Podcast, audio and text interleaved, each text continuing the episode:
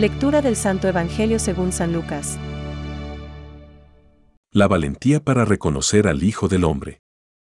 Les aseguro que a aquel que me reconozca abiertamente delante de los hombres, el Hijo del Hombre lo reconocerá ante los ángeles de Dios. Pero el que no me reconozca delante de los hombres, no será reconocido ante los ángeles de Dios, al que diga una palabra contra el Hijo del Hombre, se le perdonará. Pero al que blasfeme contra el Espíritu Santo, no se le perdonará cuando los lleven ante las sinagogas, ante los magistrados y las autoridades, no se preocupen de cómo se van a defender o qué van a decir, porque el Espíritu Santo les enseñará en ese momento lo que deban decir. Es palabra de Dios. Te alabamos, Señor. Reflexión. El que se declare por mí ante los hombres, también el Hijo del Hombre se declarará por él. Hoy, el Señor despierta nuestra fe y esperanza en Él. Jesús nos anticipa que tendremos que comparecer ante el ejército celestial para ser examinados. Y aquel que se haya pronunciado a favor de Jesús adhiriéndose a su misión, también el Hijo del Hombre se declarará por él. Lucas 12:8. Dicha confesión pública se realiza en palabras, en actos y durante toda la vida. Esta interpelación a la confesión es todavía más necesaria y urgente en nuestros tiempos, en los que hay gente que no quiere escuchar la voz de Dios ni seguir su camino de vida. Sin embargo, la confesión de nuestra fe tendrá un fuerte seguimiento. Por tanto, no seamos confesores ni por miedo de un castigo, que será más severo para los apóstatas, ni por la abundante recompensa reservada a los fieles. Nuestro testimonio es necesario y urgente para la vida del mundo, y Dios mismo nos lo pide, tal como dijo San Juan Crisóstomo. Dios no se contenta con la fe interior.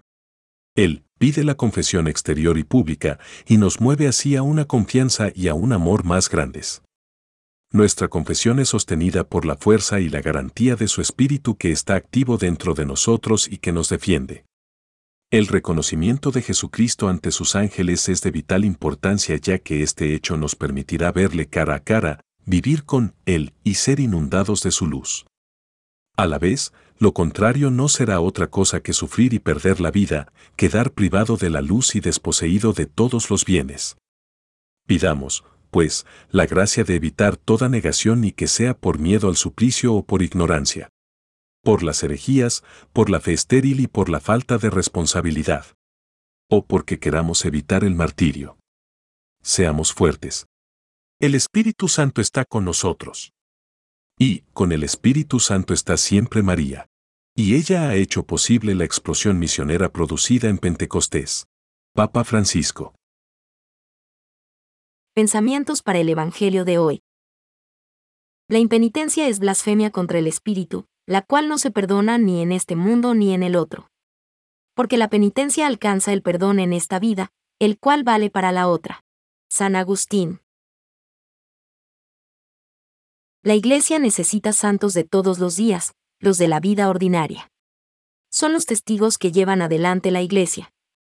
Y lo demuestran con la coherencia de vida y con la fuerza del Espíritu Santo que han recibido como don. Francisco. No hay límites a la misericordia de Dios. Pero quien se niega deliberadamente a acoger la misericordia de Dios mediante el arrepentimiento rechaza él perdón de sus pecados y la salvación ofrecida por el Espíritu Santo. Semejante endurecimiento puede conducir a la condenación final y a la perdición eterna. Catecismo de la Iglesia Católica, número 1.864.